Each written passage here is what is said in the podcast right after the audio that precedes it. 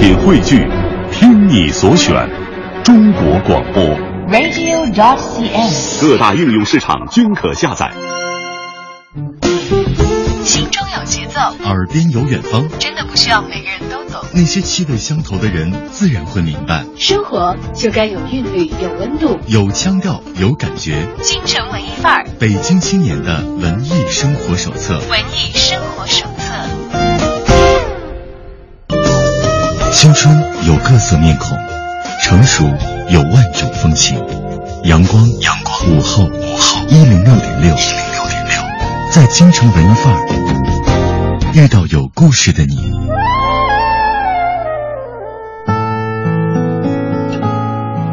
在京城文艺范儿遇到有故事的你，欢迎大家走进今天的京城文艺范儿的访谈环节。熟悉节目的朋友都知道，这个时候我们要邀请到我们文艺界的很多朋友一起来度过一个小时的节目时间了。但今天呢，我们不只是请到一位，而是请到了一组小伙伴儿，他们因为一部电影而结缘，而这部电影呢，现在应该已经出现在你的视野当中了，那就是最新上映的《一路惊喜》。我们今天邀请到了导演金一萌以及我们《一路惊喜》。电影这个团队的相当多的演员一起齐聚我们的京城文艺范儿。首先欢迎一下大家。大家好，我是金艺萌，非常高兴能够在这儿跟大家互动。大家好，我是赵丽颖。大家好，我是凤小月，好久没来到北京。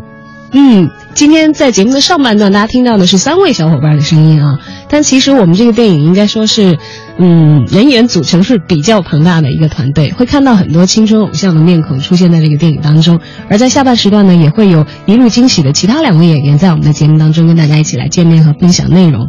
那首先就要问问金导了，呃，我们集结了这么多帅气的、阳光的、美好的面孔，在这部电影当中，一路惊喜究竟讲了一个怎样的故事呢？啊、一路惊喜应该是一个纯粹的、很地道的一个贺岁片。啊、它讲了在大年三十这一天，啊、发生了一系列的有惊又有喜的奇遇的故事。那呃，这一天因为对于每个中国人来说都是一个很特别的一天，所以我们不能通过一个故事来展现啊、呃一个春节。我们要，所以这是为什么我们会在这部电影里有很很多个故事，但每个故事之间又有很巧妙的联系。嗯，听到这个组织的方法的话，让我想起一部以前我看过的外国电影，讲的是圣诞节啊，是西方的节日《Love Actually》，但是那是一部比较老的电影了。是不是我们这次在打算拍《一路惊喜》的时候，也会有一些受到那个电影的启发？非常多，因为我自己特别喜欢《Love Actually》，然后在美国读书的时候，特别是到圣诞节的时候会看，呃，很多在贺岁档会放的跟 Christmas 有关系的这些电影，然后我就觉得中国一直都没有一个真正意义上的一个为这个档期而去服务的这样的一部电影，所以就是我的一个梦想吧，想做这么一部电影。嗯，那么这次《一路惊喜》会放什么样的故事到春节到除夕这样一个特别的日子当中呢？呃，因为我觉得我们里面传达了一个理念，就是爱是平等的，这里面有贫没有贫富之分，呃，没有阶级之分，然后啊、所有的人在里面就是在。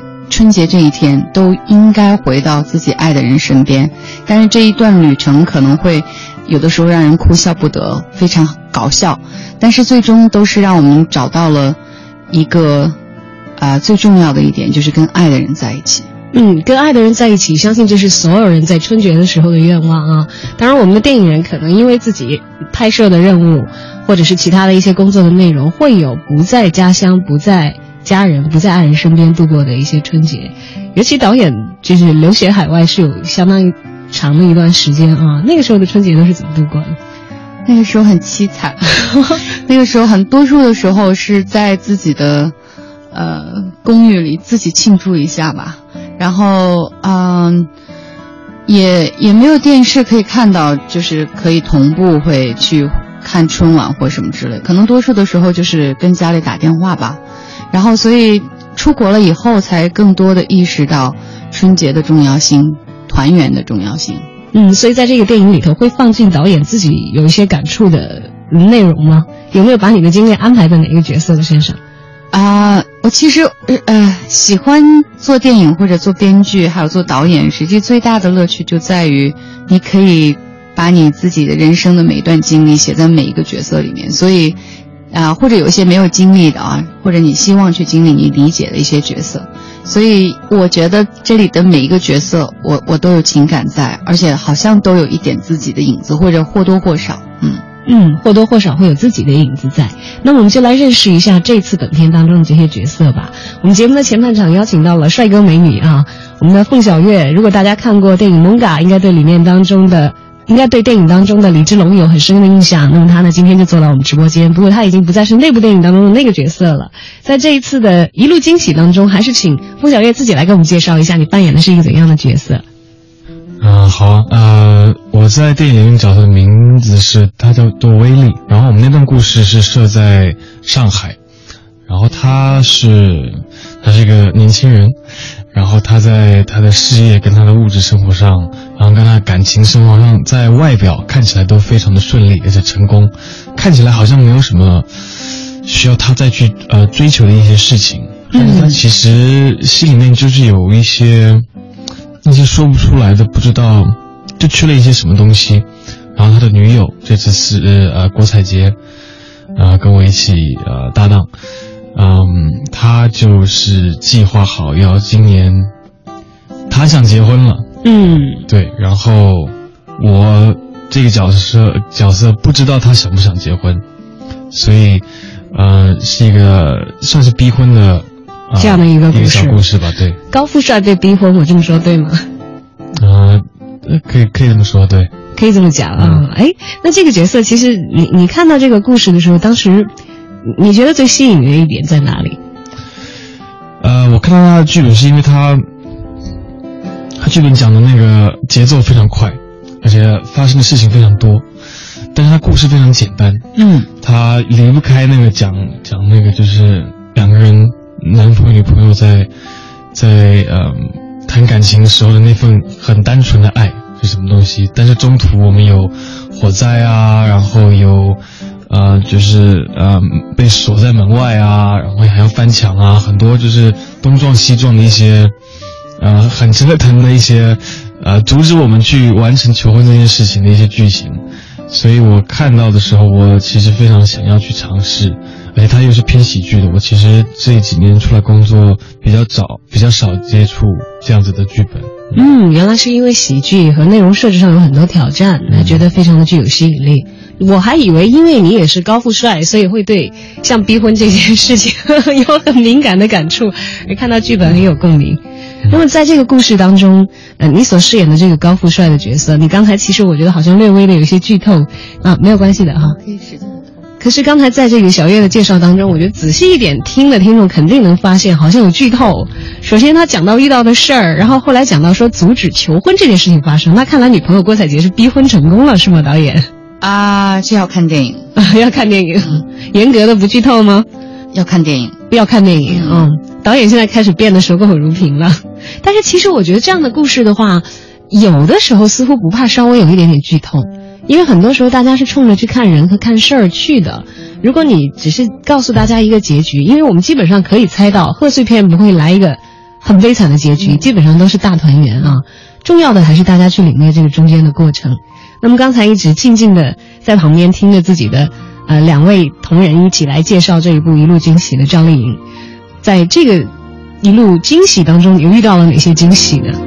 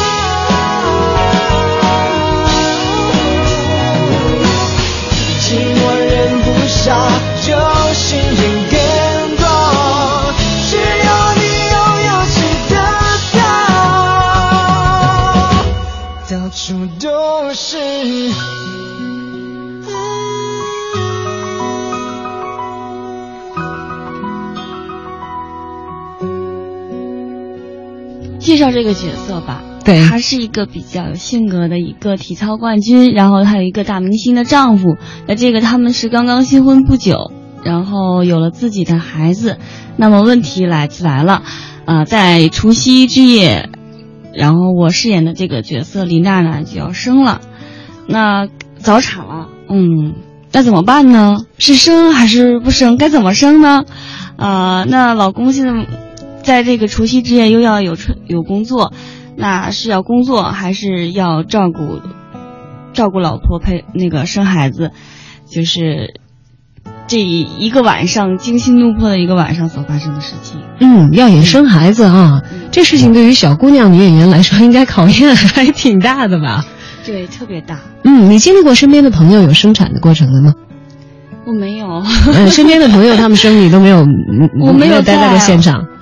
我身边，呃，可能就是之前的同学啊，就是在家里那边可能都已经有小孩了，但是从来没有没有见过。嗯，那这次要演一个因为生产所困的一个产妇，对需要去做很多功课吧？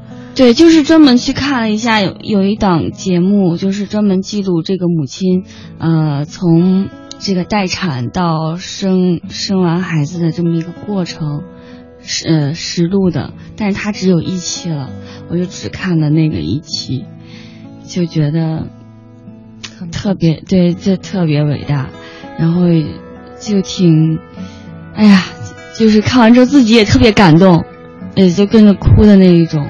嗯，那导演来评价一下吧。你觉得丽颖在在在这个戏当中表现的怎么样？要她演产妇，好像还真的是挺有挑战的啊，哦我觉得这个这个感受真的不是呃，因为你没经历过，确实不太容易啊。但是我知道他做的也很辛苦，在这个演这个角色之前看了很多视频，虽然很痛苦啊，就非常。呃 咬着牙看下来，然后呢，同时我知道他也也采访了一些很多生过孩子的人，然后了解了很多感受。我觉得他演得很卖力，我反正我被他骗到了。最后呢，在呃画面里呈现出来的时候，我们在点映的时候，有很多人都被他感动到。我觉得这一点还是挺成功的。嗯，大家可以到时候到电影院去看一看啊。可能你从来没有想象过，说赵丽颖要要生孩子了，还面临一个很危急的一个状况，会是一种什么样的情况？而且这一切如果都发生在大年夜、除夕之夜的话啊，那可能是更加的手忙脚乱。首先，其实我生活当中有一些朋友有这样的经历，呃，预产期是临近这个春节了，有些人他如果这个时间足够，他会选择在年前去剖腹产。或者时间再慢一点点的话，可能会先预约医生，因为医护人员可能到了这个时候也是休假的一个节点，会遇到很多的这些困难。而且实际当中大家可能经历过这些事情，这次在我们的电影当中都会有所体现啊。那来问问两位演员吧，你们在家过年的时候都多吗？我是不太多，我基本上都是在剧组在工作。在剧组过过多少个年了？呀，五六个吧，是近五六年多吧？嗯，都没有在家过年啊。基本上没有在家过年。那剧组里的除夕一般是怎么个过法？除夕就是大家一起，剧组也因为也有很多漂泊在外的人啊，就聚在一起，呃，包个饺子，大家一起吃饭，然后一起看春节晚会，就就聊聊天啊什么的。爸爸妈妈不会到剧组来跟你一起团聚？嗯，他们因为过过节的时候，呃，家里面也有很也要有一些亲戚啊，可能就需要一些需要呃走动啊，或者互相拜年啊，也有一些事情要忙，所以基他们都会在过完年那几天忙完之后，就会过来看看我，或者我在中间如果有假期的话，可以回家去看看。嗯，近五六年都没有在家度过。除夕夜晚了，都是父母亲在春节的时候。但是看完我们这个电影，就会想回家过年，会想回家过年。所以今年春节呢，除夕你有回家过年的计划吗？呃，有的，有的是有的啊。这五六年来，没有在外白白的度过那些充满期盼的时间，终于盼到可以在家过一个年。那同样的问题问一问小叶。啊，我因为是一个混血儿，所以我有两个年要过。没啊。对我的家人，我有两派家人，这样的。然后，呃，但是我在呃在亚洲这里的家人呢，呃比较少，所以其实，在过中国年的时候，常常被邀到呃其他朋友家去，嗯，嗯，去跟他们一起过，所以有其实有好几年的时间是在跟别人的家人一起过年的，然后，嗯。就是也是跟他们包饺子啊，然后呃吃火锅。哎，可是你是南方人呢，你们过年也包饺子？对啊，对啊，没有，我们家是，我是出呃在台湾长大，嗯，但是我的外婆是那边是河南人。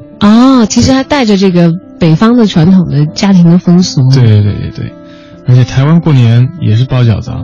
台湾过年也包饺子？哇，我好吃惊，我以为长江以南都不包了。包的，原来这是一个大大的误解。对对对，然后什么卤肉啊，什么都是一样。嗯，那圣诞节的时候那就是另外一回事了。嗯，但是呃，其实心中的那个感觉非常类似。嗯，非常的类似。嗯，因为我们如果是在这个呃大陆的话，尤其是适婚年龄的男女，像比如说你演到的那个角色。那样的男孩子的话啊，如果是在我们大陆青年的背景之下还没有结婚，我觉得不管条件再优越，到了一定的年龄，尤其是春节回家的时候，其实是会面临很大的家族的压力的。嗯，家里的长辈会很关心他的个人情况，这样就会出现一些什么租个女友回家了那种感觉。对对对对对对，大家都会知道有这样的事情。你演的那个角色。有遇到这样的情况吗？因为丽颖肯定没有遇到了，她演的那个角色已经，已经面临下一重的压力，生孩子了。我这个角色是过年回家想要跟女朋友放松，没有想到结婚这件事情。嗯，所以这个东西是像一个惊喜一样，是吧？到我身上来了。嗯，然后去面对他的这个过程，面对到这个过程，嗯，其实他们两个本身就是在上海，然后演了一对儿，实际上是在。在上海的台湾人，全讲完了吧？这个不，导演自己看着办，这个没关系。嗯嗯嗯，但是我们其实我发现我们这两天，呃，去了很多地方宣传，然后到了很多电影院的映后院，然后我让我吃惊的事情是，观众虽然虽然我们讲的故事很单纯的过年的故事，大家但是大家一提到家这个事情，每好多观众都是。在跟我们分享他们的事情的时候，都是掏心跟我们讲他们的家人的事情啊，然后分享哎呀我我的爷爷奶奶呀，然后讲讲就哭了。所以这两天其实宣传完之后，我啊我我真的知道，就是过年这份爱，对对就是中国人对中国人是多么重要的一件事情。嗯，比较吃惊，嗯，其实此前没有想到那么多的观众都会，因为我们敞开心扉，对我们。实际是很想给大家带来一个特别娱乐的、一个很欢欢快的、很这样的一个一个呃温情的喜剧。对，温情的喜剧。嗯，但是我们说句实话，我们在设定每一个角色的时候，因为它是六个故事，我们真的是。呃，在写的时候，按照一个很细心的方法去考虑到每一个角色，他们代表的一个很特定的一个一类人群。那有的是适龄女青年，希望逼婚，她跟一个已经相爱的人，她要在一起，然后她她她这个妈妈也会逼她到今年你还不实现这个愿望啊，你就你就完蛋了，所以她要实现这个愿望。然后还有就是说，已经找到心爱的人，已经走进到婚姻里，然后面对的是下一个阶段，就是新生命有了一个孩子，所以这是丽颖演的这个角色。然后我们还有啊，而且丽颖的这个还特别好玩，就是。它还代表着一个新生命来了，那就是人生的一个刚刚起步。所以我们特别希望就是在浓缩在除夕这一天，把这个人生百态都展现，因为它是一个很特定的环境。嗯呃，同样的事情发生在别的日子里，可能就没有那么奇妙，但是在这一天，比方说你说医生也没有了，然后什么都找不到，大家都在度假，那就是很很抓狂的一件事情。然后我们里面还有春运的故事，我们有土豪和民工的故事，我们也有啊、大团圆，一家人，一个老人，这一年是他最后一个春节，他他在重病房里，然后六个孩子怎么样面临他们要失去父亲这样的一个事情，然后他们也都成长了，他们有自己的家庭。但是因为有了自己的家以后，可能有的时候就忘记了他曾经有过的那个大家庭，所以这个在除夕这一天，因为爸爸要去世了，然后就让他们又意识到这个一家人在一起以前的那种那种团结和亲情。当然，我们还有好多，嗯，是的，可以看得出来，呃。金蒙导演说了，说电影一路经历其实讲了很多爱的故事，但是这些爱的故事有一个固定的容器，那就是家，是每个人都离不开的啊。不管他身体离这个家园有多远，但是在心灵，必须要回到家的这一天。大家在这个电影的故事里头都可以看到每个人和家和爱人的一些联系，可能联系的方式不同，每个人所处的位置不一样，但是在春节这个。全球的华人都很重视的一个重大的节日里，就是有千千万万的故事在不停的发生，在不同的具备各自特色的一些角色的人身上。其实拍完这个电影过来之后，金蒙导演再来看的话，嗯，其实我觉得其实你挺贪心的。你想在一个小小的电影里头，大家都知道只有一百多分钟的这个时间啊，要想讲这么多、这么多、这么多的故事，怎么样来去把握好这个力道，把六个故事都讲得很。很完满和充分的。其实说句实话，是非常 challenge、非常难的一件事情，特别是，呃，在剪辑的时候，每一个故事我们是分开剪的，他们之间都有很奇妙的关系，那一定就是很难把他们处理到这个故事接到下一个很巧妙，这个又接下一个，因为。比方说《北爱》，它是一个一个故事讲完的。我们其实是把大家都打散了，然后又融合在一起。嗯，但是有一个很重要的一点，我们没有忘记，就是说，在这个最终的主题，还是要最后大家都可以团聚，然后大家都梦想成真。然后，呃，可能在最开始的时候，大家会觉得，嗯，又来一个，又来一个故事，又来一个故事，因为有六个故事。但是到最后的时候，当你看进去这个故事了以后，你随着这些人物在发展，你会很多的被他去感动，因为到最后的那一个点，其实我们都是一个目标，就是跟家里人、跟你爱的人在一起。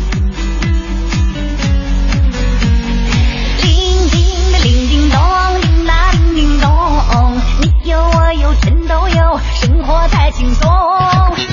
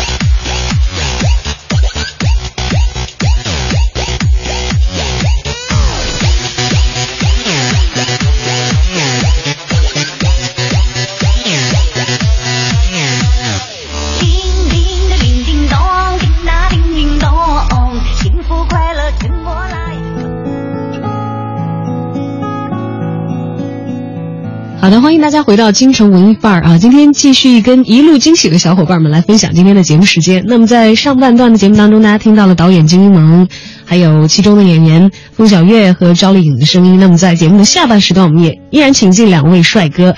这次在一路惊喜当中会给你带来惊喜的孙艺洲和蒋劲夫，欢迎两位，让我们的听友从声音上认识一下你们吧。Hello，呃，大家好，我是演员孙艺洲啊、很高兴来到这里。呃，大家好，我是蒋劲夫，也很高兴来到这里和大家做客。嗯，你们两个在这次一路惊喜当中都扮演了什么样的角色？我在电影《一路惊喜》里边演了一个那个造型非常犀利的一个农民工兄弟啊，啊、你演农民工兄弟，和我的感觉完全不一样。我之所以去接他，我就希望就是营造出一个不同的我，嗯嗯，让观众可以看到一个不一样的孙艺洲。所以说这次演的农民工叫什么名字？他叫小赵，他叫连全名都没有，他就是就叫就是原剧本就说有一个农民工兄弟，他叫小赵。他在春节的时候遇到了什么样的事？他是讲他回家，然后其实不对，我不应该说的太详细，否则就是剧情的透露。因为他嗯就是我所承载的，在这个故事里啊，他是一个在他在火车上过大年，然后在其中发生了一个故事。嗯，明白了，在火车上过大年啊，嗯那应该是一个春运途中的故事。对对对，有点像，嗯不是说都叫公路电影嘛？有、嗯有一种电影叫公路，这个叫铁路电影。在火车上的，而在这个春节之前，可能我们大半个中国的人都有很都都有在路上的经历，啊都有这个各自在路途的经历。嗯，你自己本人在家里过春节的时候多吗？呃，一半一半吧。一半一半，近两年。一呃，近两年也差不多有。我我觉得，如果是除非是因为工作不得不在外过年，否则会尽全力的和家人在一起。因为中国这个年，对中国人来说，其实就意味着团圆。如果不在一起过年，这个年就过得太不是滋味了，或者有一种那种很很酸的感觉。嗯我相信所有人都有过这样的经历。就跟没有过似的。对对对，而且不仅仅说没有过，而且反过来就觉得，唉，大大的遗憾。太心塞了，觉得好像受到了心灵的创伤。嗯嗯，哎，不知道你所饰演的这个农民工小赵，因为他在车上过年嘛，多多少少让人家觉得会有一些憾事的，因为是没有回到家里头，嗯，是在回家的路途当中。既然你那么严格的不想剧透的话，可不可以简单说一说，到最后你觉得他这个年过得怎么样，好还是不好？他年其实这个年他过得特别不好。呃，整个一部电影里面有六个故事，除了我们这个故事之外，都是非常非常欢喜的结局。在我们这个故事的后半段会蛮悲的，就是会让很多那个观众会觉得有心酸的感觉。就是你在里面演的，演的是这六个故事里头最惨的一个人，是啊，这么讲吗可以这么，说吧，可以这么说 你。可以这么讲。嗯，那这个角色，嗯，你刚才也讲到，其实跟你差别挺大的。你会不会有一些担心？就是担心会有人觉得你演的不像那样子的一个人呢？因为我觉得你应该作为演员的话，春节再苦再累再不回家，应该不会像农民工朋友们那样。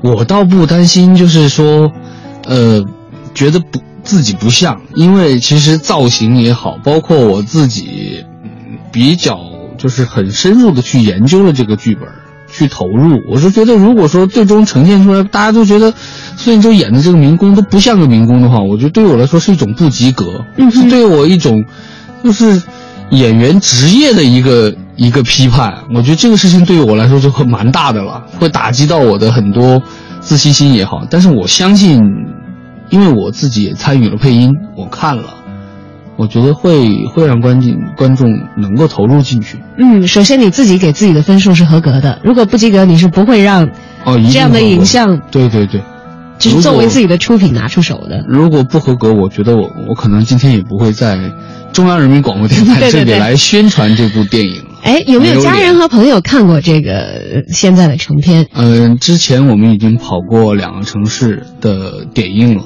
所你你家里人怎么评价的？熟人朋友看到的时候，我的有我的同学，有有我的朋友都去看了，都说很突破。很多人，呃，根本就不知道那是我。就没有看出来是你，只是看出来我的朋友们，我的朋友们能够，因为他太熟熟悉我了，所以妆化成什么样也瞒不了他们。啊、能瞒不了。但是就是投资方有一个朋友找来了他的朋友来看，他们就会说，看完了说，哎，那个演民工的那是谁呀、他演的还不错。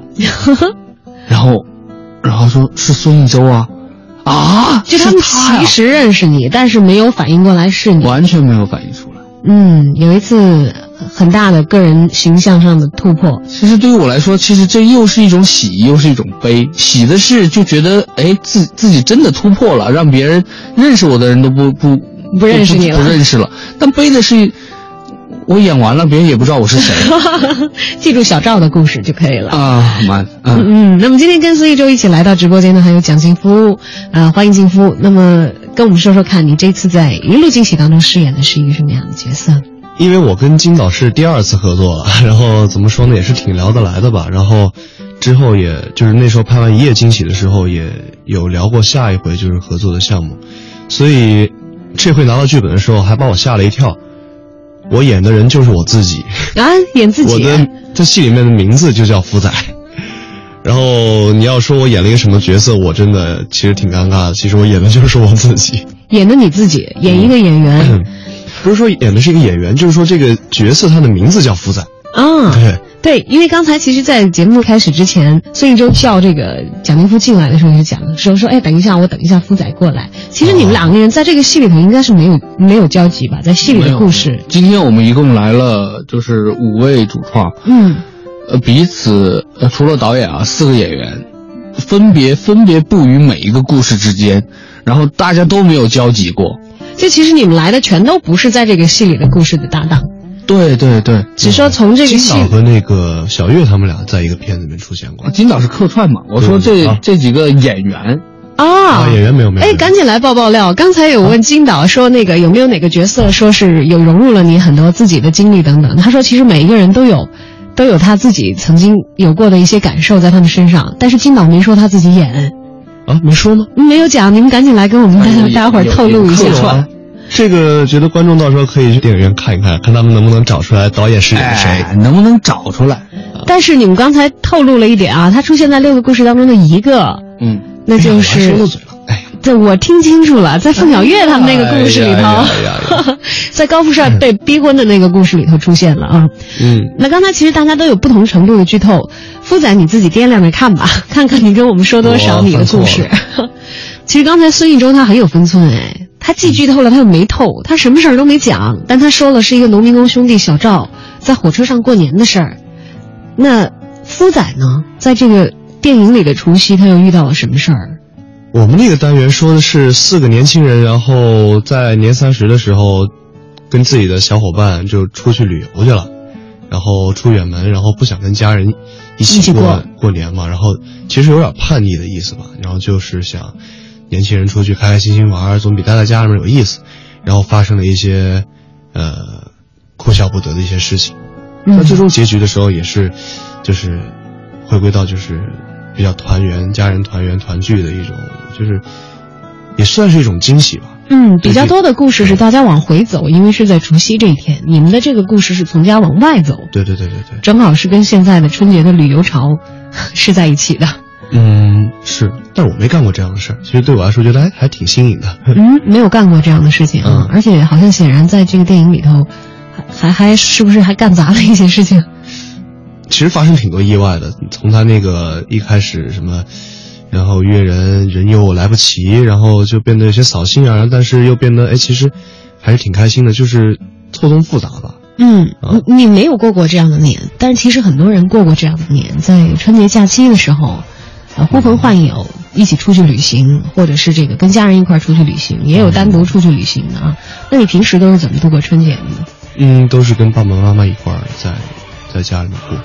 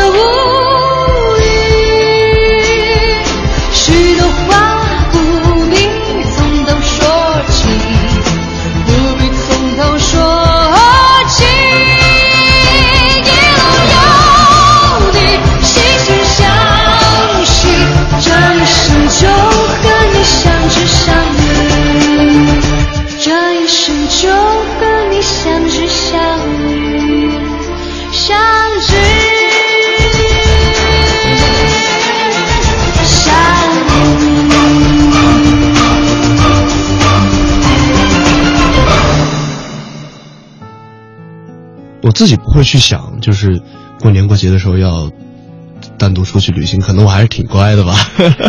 在家里跟爸爸妈妈一起过啊。嗯，几乎是湖南人。湖南人。呃，湖南人怎么过春节？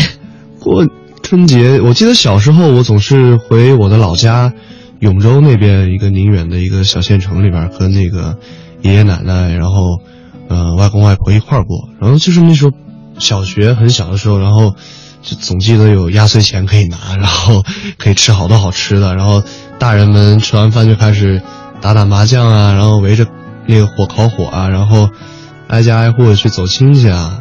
然后我们家挨家挨户的收钱包、收红包，是 小的时候最注意的一件事情啊，收压岁钱。嗯，但是我刚才在这个导演来，还有你们来也好，似乎我们听到的目前听到内容的这几个故事里，都没有收压岁钱的内容里。啊，是吗？你你的故事里没有收压岁钱对吧？啊，我们都这么大了啊，都这么大了，那一周的故事里头，我这好像也没有。但是我们其实不太清楚其他的故事里有没有。嗯，因为当时剧本它是。分开给你们分开给我们的，然后成片，说实话，我们现在因为忙于跑宣传，就是一个点跑一个点，也自己都没有看过整完整的完整的，对。但是自己那个部分应该是仔细看过了。我们自己那部分仅仅是因为我们配音的时候，嗯，因为我们都是全部都是自己要重新配音的，对自己配，然后所以也就是把自己那一部分基本上都是算是看过了。嗯，所以到底别人的故事里有没有发压岁钱这个内容，现在还无法确证，还真真没法说。不知道，但自己的故事里肯定已经没有了，可能只是因为大家演的都是成年人了啊。对，嗯，说回来的话，最开始进入这个剧组是因为什么样的缘分呢？刚才夫仔说是因为他跟导演其实是旧相识，也曾经在别的戏里头合作过。对，就是之前的《一夜惊喜》也是就是拍过嘛。嗯嗯，那一路惊喜。孙艺洲是怎么走进这个剧组的呢？呃，因为我我拍喜剧片比较多，嗯，然后这个这个六个故事里呢，金导是希望这个故事变成一个最喜剧、最欢乐的一个，就挑气氛，让观众朋友们看到每看到我们这段，他就会很开心，在在影院里能够哈哈大笑，所以他就找到了我。他本来想让我演那个土豪，我看上去我觉得土豪没有挑战性。我觉得这不是我想要的，我就跟他尝试说，我能不能去演这个农民工兄弟？其实你这个角色是自己争取来的，对，是调换的，要不然按照本来的安排，你应该是另一个角色。我我就是一个欺负小赵的角色，角色、嗯、是去欺负他。然后金导说：“那你愿意，那就尝试一下吧。”结果谁知道，就这样掉进了火坑。不过倒是一个很好的历练啊，达到了一个。突破，嗯，到了一个新的，嗯，孙艺洲完成的一个角色里面，同时让人家认不出来这是你自己，嗯，拍这个戏大概用了多长时间？对你们完成作品来说，这个时间算长吗？都是分开拍拍摄，嗯，你们自己的拍摄部分，我大概五六天，五六天的时间，啊，因为我们整个都是在棚里搭了一个火车车厢，然后所以进度就很快了，因为快。不需要再救活一些什么自然条件啊，或者这些的一些取景的问题。嗯，那么夫仔在剧组里停留的时间是，也是一个星期，一个星期，一个星期就拍完。嗯，那应该算是效率很高、进度很快的一部电影了。嗯，其实也不是，你算啊，如果每一个故事大概有五六天的话，它六个故事加起来也有一个多月了。嗯，其实一个多月一一部电影，就是作为如果不是一个动作片。不是一个很非常复杂的后期制作的话，我觉得差不多吧，这时间，所以进度上也不算特别特别快。嗯，那从录制到现在已经隔了一段时间，但是到现在其实基本上符合那个播出的时候所所设定的那个情境啊，是新年，是除夕。对对对对。其实拍的时候，其实那会儿有一些时差，会会要靠自己对于春节的一些感觉来让自己。进入到那个情境当中，那这会儿再来看的话，看那会儿自己演出来的一些表演，有没有会觉得，哎，我觉得这个地方还好一点，那个地方还可以有一些小调节的一些遗憾之处。从我这点主要是因为当时其实拍的时候是是夏天，嗯，而我要穿着像棉袄啊什么感觉冬季很厚，然后当时脸上就就就冒汗，你知道吗？其实后来自己在配音的时候就在想，其实他。那如果说是当时如果更细节化的话，当时把那个汗啊什么的，如果做的再干净一点，就别，呃，不叫干净，就是别看得出来它很热。嗯，因为大过年虽然在车厢里很挤，但是也也不至于说是满头大汗。满头大汗，而且那个时候已经大家都坐下了，不是说你扛着行李去搬行李什么的，那出出汗可以。但是这个也没有办法，这个是因为我们在夏天拍，才能保证在过年的时候这个冬天能够上映。嗯，你觉得小赵这个角色带给你最可贵的一点是什么？最可贵，对于我来说，这个角色他是我的一个，就是算是一个烙印吧，可以让我知道自己原来可以打破成这样。嗯，就可以把自己整个造型也好，五官也好，完全把它破掉。可以有完全不同于平时自己的另外的一面。对对对，嗯，那么夫仔是不是就因为在那个戏里演自己，没有办法有他那种体验，完全不不可以？嗯，也算是一次比较独特的一次经历吧。第一次觉得，估计以后也很少会有这样的机会，说再演一次自己，也不是说再演一次，就是再演一次角色明示自己名字名字的人，这样的人，觉得还挺逗的，所以还挺逗的。嗯，那么如果简短的用一句话来评价《一路惊喜》，目前你们所看到的这一个部分，你会怎样的用一句话来跟我们的观众们做介绍呢？呃，《一路惊喜》它就像一个满汉全席，里边有很多的小故事。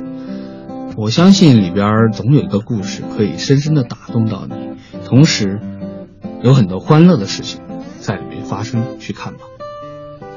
嗯，我觉得一路惊喜是就像是周哥说的菜一样，里面会有五味杂陈，各种酸甜苦辣，但是味味都是非常精彩，味味都有惊喜。